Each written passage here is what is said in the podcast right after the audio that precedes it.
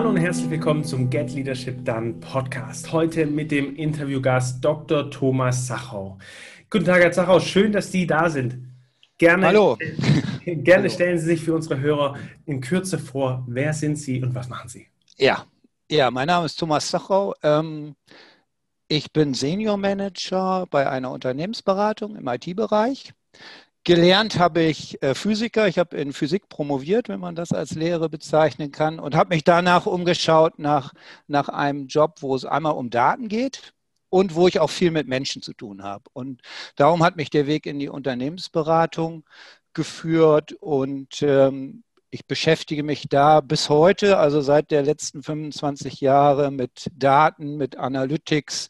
Also die zwei Komponenten Menschen und Entscheidungen, das ist so das, was mich umtreibt, wofür ich brenne, wie man so schön sagt. Und Menschen und Entscheidung, das ist ja auch das, wo es bei Führung drauf ankommt.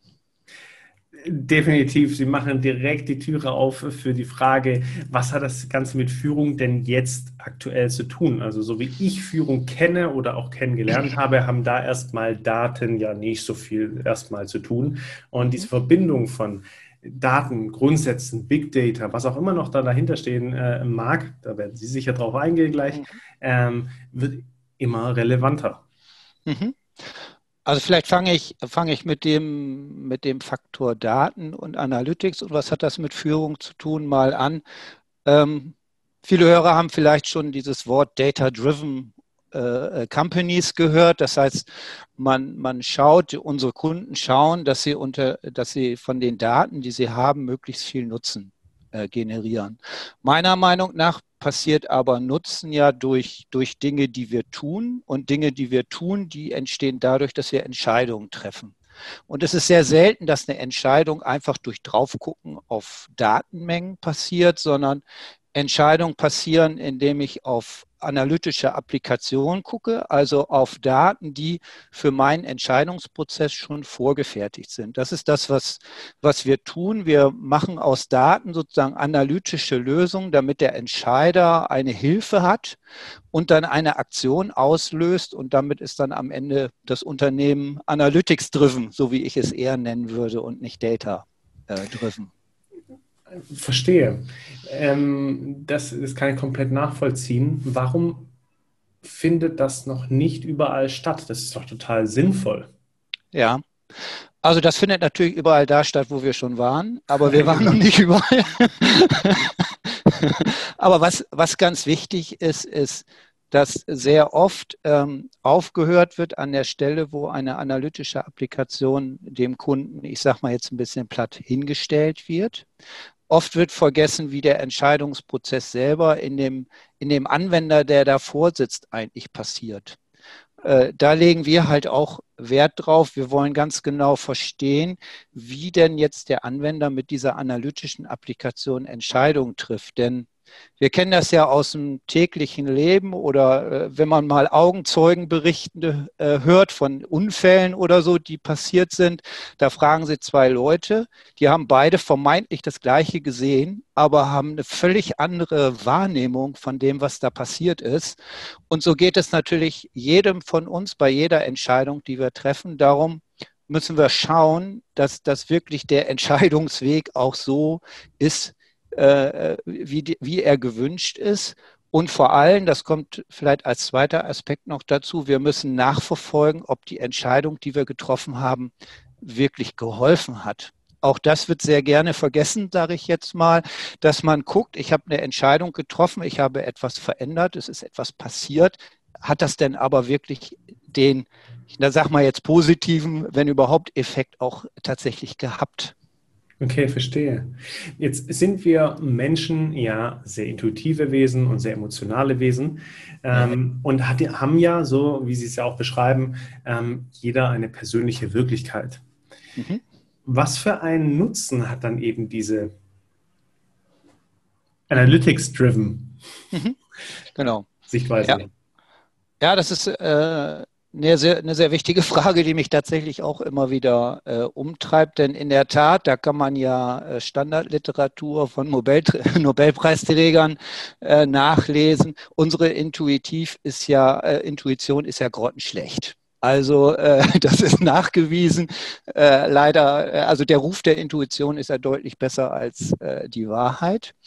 Und da gibt es aber eine Stelle, wo Intuition besonders schlecht ist, das ist, wenn es um statistische Aussagen geht. Ich will jetzt nicht zu sehr mathematisch werden, aber das ist klar, das hat, das hat der Jäger und Sammler damals äh, bei, äh, nicht gebraucht, Statistik. Und da haben wir heutzutage halt die Möglichkeit, über die modernen Analytics äh, Lösung, dem Anwender zu helfen, Statistik zu verstehen, seine Intuition zu korrigieren, sage ich mal so, und tatsächlich in eine bessere Entscheidungsfindung zu kommen, weil, weil er die Dinge, weil er die Dinge sieht. Und ich spreche hier, natürlich gibt es Experten, die aufgrund von langjähriger Erfahrung schon eine Intuition entwickelt haben, äh, die, die will ich auch niemanden abstreiten.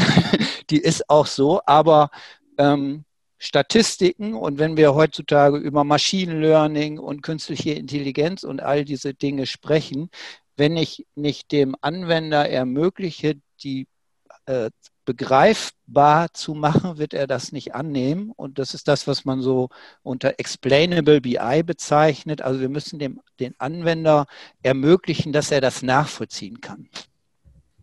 Dann kann er damit auch seine Intuition überstimmen. Ich verstehe. Ähm, und wenn es jetzt darum geht, das Ganze in Richtung Führung ähm, ja. umzubauen, was für einen Nutzen haben Führungskräfte denn von so einer analytics-driven ja. Basis? Weil grundsätzlich äh, ist ja die Basis ja. auch erstmal eine Beziehung zu den Mitarbeitern beispielsweise ja, aufzubauen. Genau. Das ist ja sehr ich, ich würde auch, genau, ich, ich würde auch äh, das Thema Führung da eher auf, das, auf, auf den äh, Faktor, wenn ich das so sagen darf, Mensch beziehen. Ich hatte ja von zwei Komponenten gesprochen. Das eine ist sozusagen die Analytics, aber das andere ist eben der Mensch. Und äh, ich denke, die äh, oder was ich erlebe oder so wie ich Führung für mich persönlich äh, ähm, mir erarbeitet habe, ist es das ähm, Menschliche in, die, in den, in den äh, Mittelpunkt zu stellen, weil in, in einer Unternehmensberatung habe ich es ja mit, ich habe es ja mit unterschiedlichsten Führungssituationen zu tun. Ich habe das Projektteam beim Kunden. Ich habe meine Mitarbeiter in meinem Team. Ich habe das Führen von Führungskräften und ich habe auch noch das Führen von mir selber, was oft das Schwerste ist. Und da habe ich für, für mich, damit man nicht also man hat es ja mit den gleichen Menschen in unterschiedlichen Kontexten zu tun. Und damit das für alle einigermaßen handelbar ist, habe ich für mich den Weg gefunden, dass ich sage, ich muss in allen diesen Führungssituationen gleich agieren. Ich muss eine gewisse Konsistenz darstellen und das versuche ich eben über menschliche Faktoren, weil die inhaltlichen zu verschieden sind. Also ich versuche über Empathie, Achtsamkeit ist ein Wort, was vielleicht, vielleicht passt es, vielleicht nicht. Die einen mögen es, ich mag es gerne. Ähm, aber auch sowas wie Commitment, also wenn ich was verspreche, halte ich, halte ich das auch. Oder auch Vertrauen, das sind, das sind Werte oder Leitplanken, die ich vor Kunde leben kann, die kann ich vor dem Team leben, die kann ich bei Führungskräften oder nicht Führungskräften leben und die kann ich auch mit mir, mit mir selber ausmachen. Und insofern macht, nimmt das die Komplexität raus. Für mich persönlich nimmt es die raus, weil ich nicht in den verschiedenen Kontexten verschieden denken muss, handeln muss, mir überlegen muss, oh Gott, jetzt bin ich hier im Projekt, jetzt setze ich aber mal meinen mein, mein Projektleiterhut auf oder jetzt rede ich zu dem Team, jetzt bin ich der, der, der Teamchef, das wäre mir zu anstrengend. Okay, das heißt, die menschliche Komponente oder das, was Sie beschreiben, würde ich jetzt unter dem Begriff ähm, authentisches, authentische Expression von sich selber so beschreiben. Ja, Konsistenz finde ich immer schöner. Äh, als, als Authentizität wird es ja auch, also äh, es wird heute viel zu Inflationär oft, benutzt, oft, oft benutzt. Ähm, Integer es, agieren. Ja, also schon. Und das sozusagen eigentlich vom Bild her, jeder, der, der jetzt morgen mit mir ein Meeting hat, schon heute weiß, was ich da wohl sagen werde. Ja, spannender Punkt. Was macht das dann mit Ihnen zum einen und auch mit den Menschen, mit denen Sie zusammenarbeiten? Also das äh, auf, auf Dauer, und ich kann ja nach 25 Jahren ruhig von Dauer sprechen, die Menschen, die das nicht die, die das nicht gut finden, die sind ja nicht mehr da. Also die sind woanders. Also ja. äh, das ist ja wie, das ist ja wie im wirklichen Leben so. Äh, das, das äh, clustert sich schon so zusammen. Mhm. Ähm, und es ist bei mir tatsächlich auch so, dass ich Führungspositionen, die mich aus diesem Cluster rausbringen, äh, auch nicht angenommen habe. Also ich bin nicht so vermessen zu sagen, dass diese Art von Führung etwas ist, was man auf jeder Ebene und so weiter machen kann, aber bis zu dem Level, wo ich jetzt bin, kann ich diese Konsistenz herstellen. Und äh, ich weiß aber, dass es vielleicht in höheren Positionen in Unternehmen durchaus Zwänge gibt, die es einem nicht erlauben, so zu, so zu agieren. Aber da kommen wir ja schon auch so ein bisschen in eine Lebensweisheit oder eine Philosophie rein. Ich möchte halt bei der, bei der Arbeit, sage ich jetzt mal, eine Zufriedenheit, eine Zufriedenheit haben. Äh, und Zufriedenheit bedeutet für mich eine gewisse Leichtigkeit und Einfachheit. Mhm. Und die bekomme ich am ehesten hin, wenn ich halt so bin, wie ich bin. Alles andere wird anstrengend. Ja. So. Und, äh, das, das kann man auch bis zu einem bestimmten Level äh, gut machen und die Menschen um einen rum fangen an, das zu schätzen mit ja. der Zeit. Finde ich schön, ja. So bei sich selbst auch sein. Wo kommt jetzt die analytische Komponente her und wie verbinden Sie das beide? Also ich, ich verbinde das eigentlich in dem Sinne, dass ich immer sage, ähm, die, auch Analytics ist, hat ein menschliches Anglitz in dem Sinne, dass ich es verstehen will und kann. Ich will jetzt nicht zu pathetisch werden, aber ich kann auch einer einer analytischen Applikation mit Empathie und Achtsamkeit gegenübertreten. Und lassen Sie uns vom Bild her annehmen, dass es ein, ein Mensch, der mir bestimmte Dinge sagt, auf, auf deren Basis ich eine Entscheidung fälle. Äh, das ist jetzt so ein bisschen vielleicht ein bisschen esoterisch klingt das, aber äh, das ist, das ist für mich ist das sehr nah beieinander, weil ob ein, eigentlich muss eine analytische Applikation für mich so zum Freund werden, den ich frage, wenn ich ein Problem habe und die gibt mir eine, der gibt mir eine Antwort und ich kann dem, kann dem vertrauen. Äh, okay. So. Das, bedeutet äh, für mich zum, zum im Kopf klarkriegen, die analytische Denkweise brauchen wir vor allem, wenn es um Technik geht, um Fortschritt, um vielleicht sogar Zielerreichung, um daraus äh, Themen rauszuziehen. Und gleichzeitig brauche ich die menschliche Komponente, um mit Menschen umzugehen. Nein. Ja. Irgendwie macht das noch nicht, also Sie haben gerade eben gesagt, die menschliche Komponente brauche ich auch bei den Maschinen oder bei den Applikationen. Ja. ja. Helfen Sie ja ein bisschen auf die Sprünge. Ich muss die wenn ich da dieses, wenn ich dieses Vertrauensverhältnis zwischen der analytischen Applikation und, und, und mir selber herstellen will, mhm. dann muss ich, dann muss ich sie verstehen. Ja. Dann muss ich sie verstehen. Und das ist heutzutage bei den, bei den sehr äh, innovativen Lösungen, die auch sehr oft, äh, wo es als Feature gilt, dass da in der Blackbox irgendetwas ausgerechnet wird, das finde ich eher kontraproduktiv. Ich glaube oder bin der Überzeugung, dass wenn ein Anwender eine wichtige Entscheidung trifft, er genau wissen will, wie ist es, wie ist es dazu gekommen, dass ich hier diese Daten habe. Und wie gesagt, man, man muss ihm auch, auch helfen, seine intuitiven, kognitiven Verzerrungen äh, bis hin zur Seite zu legen. Das muss, das muss am Ende sehr geführt, geführt sein. Äh, dann nicht für immer, aber dass man sich das einmal bewusst macht, das ist ja wie mit vielen Dingen äh, im Leben. Man muss es sich einmal bewusst machen, dann kann man da auch freier mit, freier mit umgehen. Verstehe. Wenn ich das jetzt wiederum auf die Menschen übertrage, dann ja. bedeutet das doch auch, ähm, ich muss oder sollte die anderen Menschen, mit denen ich mich tagtäglich, äh, tagtäglich auch beschäftige oder mit denen ich zusammenkomme, ebenfalls vom Grunde auf verstehen. Ja, also das ist, geht ja nicht, ne? aber äh, das ist das, was ich unter, unter Empathie oder Achtsamkeit ähm, bezeichne im Umgang miteinander. Ähm, am Ende, wenn man, wenn man zuhört und sich in den anderen reinversetzt, so schwer ist es auch nicht. Hier in unseren, in unseren Breiten, wir sind ja hier in privilegierten Lebenssituationen.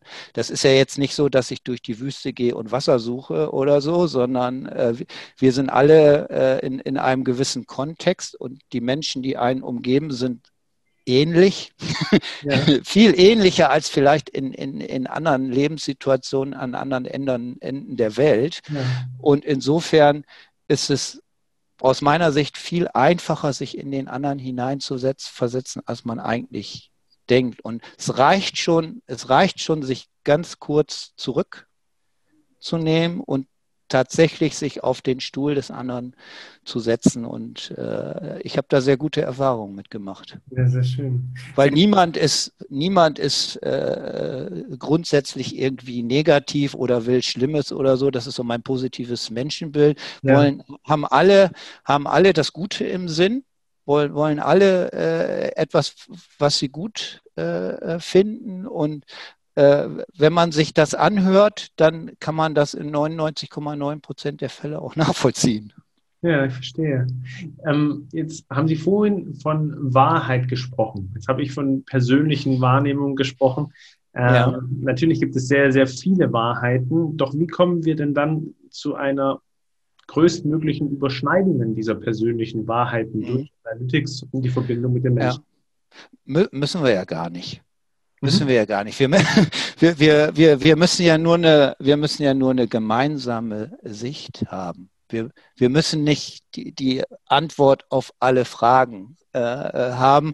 Es reicht, wenn, wenn, wenn wir, wenn wir jetzt äh, äh, ausnahmsweise unterschiedlicher Meinung sind, uns so weit annähern, dass wir uns gegenseitig äh, verstehen. Äh, das reicht ja schon. Mhm. Also, ja. So leicht könnte es eigentlich sein. Was braucht, ja. was braucht es aber da dafür? Also das muss man, ähm, ich habe gute Erfahrungen mit äh, Vorleben mhm. gemacht. Man muss den Menschen so begegnen, wie man sich wünscht, dass sie einem selber begegnen. So einfach sich das anhört, so schwer scheint das äh, ab und zu zu sein. Ähm, aber da ähm, hilft mir, ich, ich bin so ein, so ein, so ein Anhänger der Stoa. Ich weiß nicht, ob Sie das, äh, ob, ob Sie die kennen. Die hat ja ein bisschen so einen schlechten Ruf. Das sind ja die Leute, denen alles egal ist oder gleichgültig.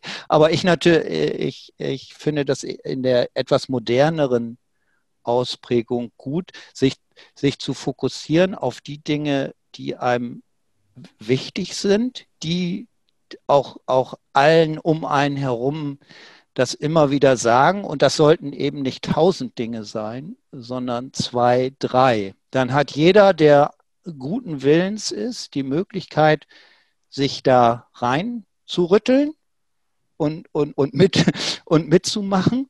Und ich habe die Möglichkeit, äh, bei, bei in, in kritischen Situationen, die ja jeder von uns hat, mich zu fokussieren auf, auf die drei Dinge, die mir wichtig sind. Und wenn die nicht gestört werden durch das, was da passiert, dann lasse ich es auch gewähren, dann halte ich das auch aus. Das ist auch kein Problem. Und es gibt sehr viele Dinge, die man aushalten kann. Man muss nicht gleich unter die Decke gehen und, und, und so.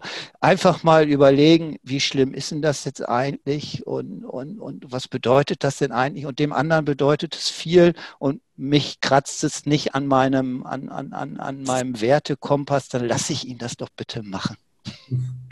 Und das ist bei Führung auch so mit den Mitarbeitern und so. Da ist doch, also ich habe jetzt in 25 Jahren niemanden erlebt, der, der bewusst irgendwie negativ war oder so, sondern wenn dann aus seiner persönlichen Situation in einem bestimmten Moment heraus.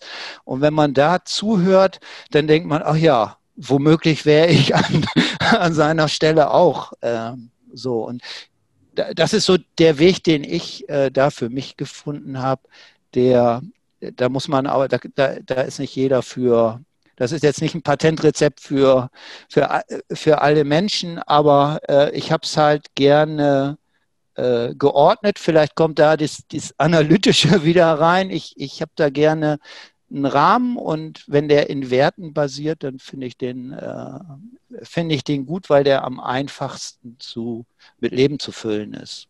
Ja, ich finde es einen super spannenden Ansatz und ähm, wenn man jetzt mehr von Ihnen auch wissen möchte oder auch äh, zur Unternehmensberatung, wenn es da weitergeht, wo kann man denn mehr Informationen nochmal zu ähm, Herrn Zachau und auch ähm, ja.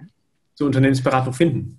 Ja, also man findet mich auf LinkedIn, wenn man, wenn man meinen Namen richtig mit R in der Mitte schreibt, dann findet man mich auf LinkedIn. Ähm, und äh, da habe ich auch regelmäßig Beiträge. Das ist ja so eine, auch eine Plattform. Ich denke, da, äh, die habe ich für mich jetzt auch seit einiger Zeit entdeckt, weil da auch einmal die, das Thema äh, Analytics und Entscheidung, aber auch das Thema Menschen, das ist ja auch, auch Ihr Thema, sozusagen sich tummeln. Und das finde ich super spannend. Äh, diese beiden Aspekte, äh, die findet man da gleichzeitig. Und die, die Unternehmensberatung, das ist die Reply AG, wie die englische Antwort. Und wir sind da sehr stark im Bereich Customer Experience, wie es heutzutage heißt. Also auch unsere Kunden sind ja daran interessiert, wie es ihren Kunden geht. Und mhm. äh, auch dafür gibt es Lösungen. Und die, dieser Punkt, meine, meine Kunden, wie fühlen die sich, was haben die für Erwartungen, äh, was hat ihnen gefallen, was hat ihnen nicht gefallen, das sind halt die Dinge, die mich da umtreiben. Und da, da kommt das dann wieder so zusammen, da schließt sich der Kreis. Wundervoll. Ich werde auf jeden Fall die, äh, die Verlinkungen machen, dass man sie findet bei LinkedIn und auch ähm, äh, weitere Verlinkungen einfügen. Ähm, das letzte Wort liegt bei Ihnen. Bevor ich schließe, äh, was möchten Sie noch an die Hörer mit rausgeben? Ähm, ich, ich, ich würde mal sagen, wir haben jetzt auch in der, in, der, in der Zeit, in der jetzigen Zeit, wichtig sind gute Entscheidungen zu treffen. Das ist, das ist mein, äh, mein Credo. Wie schaffen wir es, dass Menschen die bestmöglichen Entscheidungen treffen? Und eine bestmögliche Entscheidung ist in einem Unternehmenskontext vielleicht etwas anderes als in einem persönlichen Kontext, aber lassen Sie uns alle daran arbeiten, dass wir die bestmöglichen Entscheidungen treffen. Herzlichen Dank für Ihre Impulse. Gerne. Schön, dass Gerne Sie da waren. Danke. Danke auch.